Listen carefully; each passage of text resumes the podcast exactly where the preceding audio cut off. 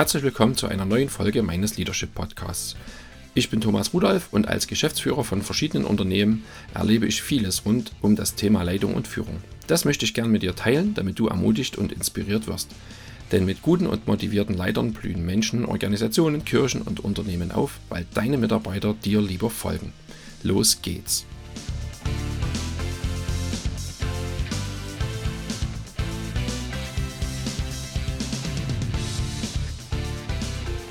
Es ist wieder Podcast-Zeit und du hast auf Play gedrückt. Herzlichen Glückwunsch. Du investierst in deine Leidenschaft, das ist sehr gut und echt wichtig.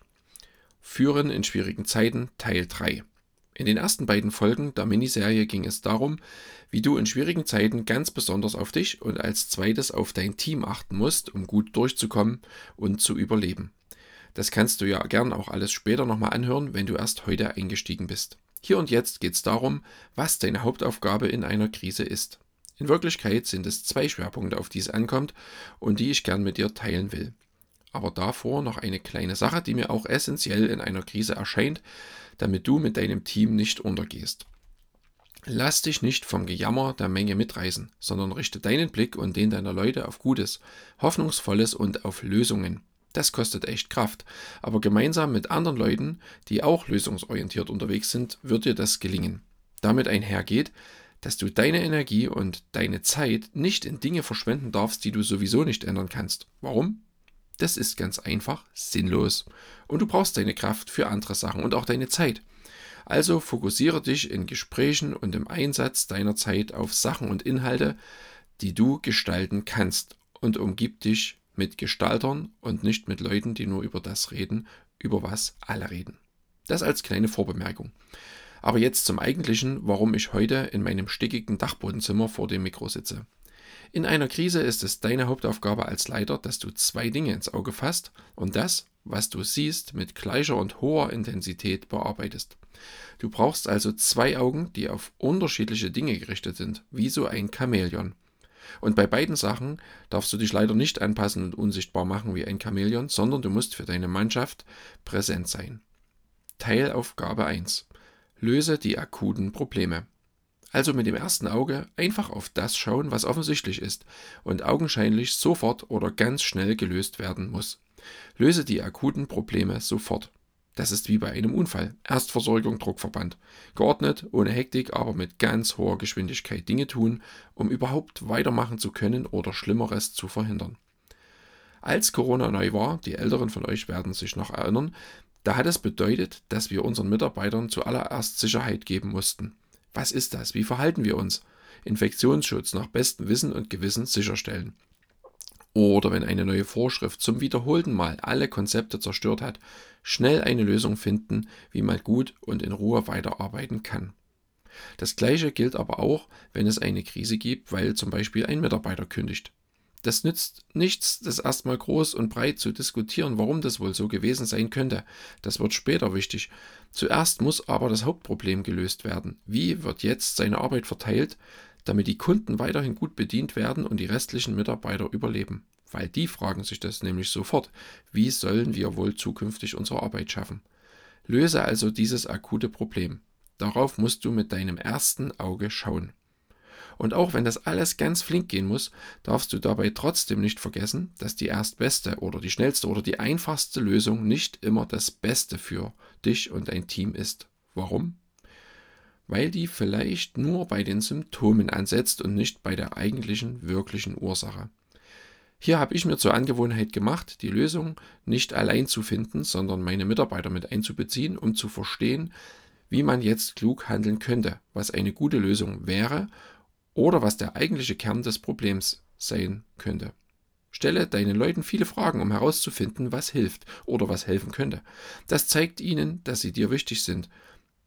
Und in einen Fettnapf trete ich leider oft. Ich gehe dann davon aus, dass meine Mitarbeiter sehen und erkennen, was wir tun, um akute Probleme zu lösen und warum wir das machen. Fehlanzeige.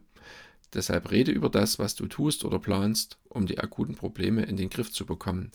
Denn es könnte sein, oder mit hoher Wahrscheinlichkeit ist es so, dass manche Dinge nur für dich sichtbar sind und du ganz viel machst und alle denken, es wird überhaupt nichts getan. Also viel kommunizieren. Das war Auge Nummer eins. Löse die akuten Probleme. Du schaust also mit dem einen Auge direkt vor deine Füße, um das Naheliegende nicht zu übersehen. Und mit dem zweiten Auge musst du gerade in einer Krise in die Ferne schauen und deinen Auftrag konsequent verfolgen. Verfolge konsequent deinen Auftrag. Das ist der zweite Teil deiner Hauptaufgabe als Leiter in einer Krise. Ihr als Organisation habt ja eine Daseinsberechtigung, einen Job zu tun, einen Auftrag zu erfüllen und eine Mission durchzuziehen. Und meistens ist es so, dass euer Auftrag in guten wie in schlechten Zeiten gilt. Und durch eine Krise wird er nicht plötzlich nichtig. Der gilt weiterhin. Allerdings bemerke ich, dass in schwierigen Zeiten Energie, Kraft und Fokus ganz plötzlich für andere Sachen notwendig sind und ein Auftrag ganz schnell in den Hintergrund rücken kann und man sich um sich selbst oder um irgendetwas anderes dreht. Jawohl, du musst ja die akuten Probleme lösen, die Auge 1 entdeckt hat, das stimmt. Und du musst viel organisieren, Herr der Lage werden, Mitarbeiter beruhigen, die Krise managen und so weiter. Alles gut und alles wichtig und auch alles richtig. Aber du musst dich auch möglichst schnell wieder auf das besinnen, für was ihr eigentlich da seid und du musst überlegen, wie der Auftrag, den ihr habt, unter neuen und wahrscheinlich schwierigeren Rahmenbedingungen weiter ausgeführt werden kann oder wie er eben angepasst werden muss. Stopp! Wofür seid ihr als Team eigentlich angetreten? Warum gibt es euch als Firma? Was würde passieren, wenn es euch nicht mehr geben würde? Würde das in eurem Ort überhaupt irgendjemand bemerken? Besonders in einer Krise ist es wichtig, eine Antwort auf alle diese fiesen W-Fragen zu haben. Und wenn du deinen Auftrag nicht kennst, kannst du ihn auch nicht verfolgen. Ehrlich, nicht in guten Zeiten. Da hat es nur keiner gemerkt.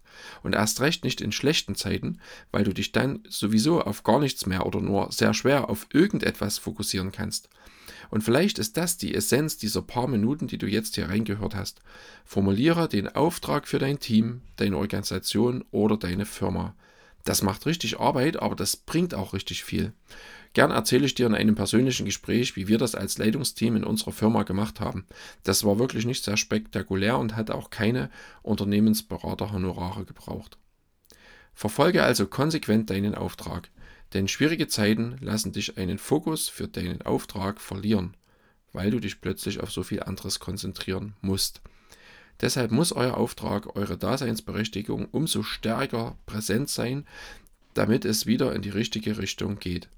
Der Auftrag fokussiert euch wieder und er bringt Leute zusammen, wenn du darüber redest. Er vereint Menschen, weil sie sich auf ein gemeinsames Ziel konzentrieren können und nicht mehr über die verschiedenen Möglichkeiten streiten, wie das nun mit dem Corona oder der Deutschland GmbH ist und sein könnte. Ein klarer Auftrag schafft Fokus und Einheit in deinem Team. Aber das erlebst du halt nur, wenn du ihn kennst, wenn du ihn formulieren kannst und wenn du immer wieder darüber redest. In den letzten Jahren konnte man das wirklich gut üben, weil ja eine Krise die nächste gejagt hat. Und ich will euch einfach mal drei kleine Beispiele erzählen aus unserer Lieblings-Corona-Krise. Als Autohaus wurden uns zeitweise ja verschiedene Sachen untersagt. Wir mussten zum Beispiel den Autoverkauf schließen. Da aber unser Auftrag ist, individuelle Mobilität zu schaffen, war das ein Unding. Das ging nicht. Also war klar, wir brauchen eine Lösung, um auch in dieser Situation unseren Auftrag weiter erfüllen zu können, wo sogar der Staat uns genau das verbietet. Das war sehr spannend, aber es hat uns dann doch an der einen oder anderen Stelle extrem kreativ gemacht, um weiter für Kunden da sein zu können und Autos verkaufen zu können. Danach kam dann die Lieferkrise. Die Autohersteller konnten keine Autos liefern, haben aber für wartende Kunden versprochen, Mietwagen zur Überbrückung zu bezahlen. Allerdings ist von unserem Lieferant bekannt, dass die Bezahlung erst sehr spät kommt und es geht das Gerücht um, dass Gelder bewusst zurückgehalten werden, um die eigene Liquidität aufzubessern. Deshalb bieten viele Autohäuser ihren Kunden solche Überbrückungsautos überhaupt nicht an. Wir haben gesagt, das geht nicht. Unser Auftrag ist es, Menschen mobil zu halten und deshalb muss ich dann in dieser Situation das Risiko eingehen, dass meine Rechnungen über Monate nicht bezahlt werden, weil ich nur dadurch meinem Auftrag weiter nachgehen kann. Also war es keine Frage, die Mietwagen ging raus, auch wenn die Vergütung zum Teil jetzt noch nicht da ist. Das gleiche dann später mit der Energiekrise. Ich kann unser Autohaus nicht 17 Uhr schließen, wie viele das gedacht und einige dann auch gemacht haben. Da muss ich überhaupt nicht drüber nachdenken. Denn dann kann ja kein normaler Mensch mehr nach der Arbeit sein Auto in Ruhe vorbeibringen oder eine Kaufberatung in Anspruch nehmen. Wegen unserem Auftrag sind unsere Öffnungszeiten auch bei teurer Energie über den Winter dergleichen geblieben, weil unsere Kunden uns brauchen und wir unseren Auftrag konsequent verfolgen wollen. Das mal die Beispiele aus meinem Arbeitsleben, aber ich könnte noch mehr Beispiele erzählen, was ein klarer Auftrag bewirkt. Auch aus dem ehrenamtlichen Bereich, wo wir zum Beispiel im Haupt-Corona-Jahr ein Zeltlager für 200 Leute machen durften, weil wir für unseren klaren Auftrag gekämpft haben und der uns kreativ und leidenschaftlich gemacht hat. Das sind deine Hauptaufgaben in einer Krise. Deine beiden Augen auf die richtigen Sachen richten und das bearbeiten, was sie sehen, mit aller Intensität. Auge 1 muss auf die akuten Probleme gerichtet sein, die du lösen musst. Kein Schönreden, kein Weggucken, kein Relativieren. Wenn es weh tut, ja, dann ist es so. Krisen tun weh. Aber du musst diese akuten Probleme sehen und angehen. Die zweite Teilaufgabe für dein zweites Auge war die konsequente Verfolgung deines Auftrags. Damit fokussierst du dich, bringst deine Mitarbeiter zusammen. Aber dafür musst du ihn halt kennen und am besten aufgeschrieben haben und verinnerlicht haben und noch besser, du musst ihn leben. Ich wünsche dir ganz viel Weisheit im Umgang mit diesen Gedanken und den aus den ersten beiden Folgen überführen in schwierigen Zeiten. In meinem Arbeitsmaterial habe ich noch ein paar wenige Fragen zusammengestellt, die dir helfen werden, das Thema noch so ein bisschen mehr zu verinnerlichen. Du findest es wie immer auf thomasrudolf.net. Tschüss und einen guten Tag dir.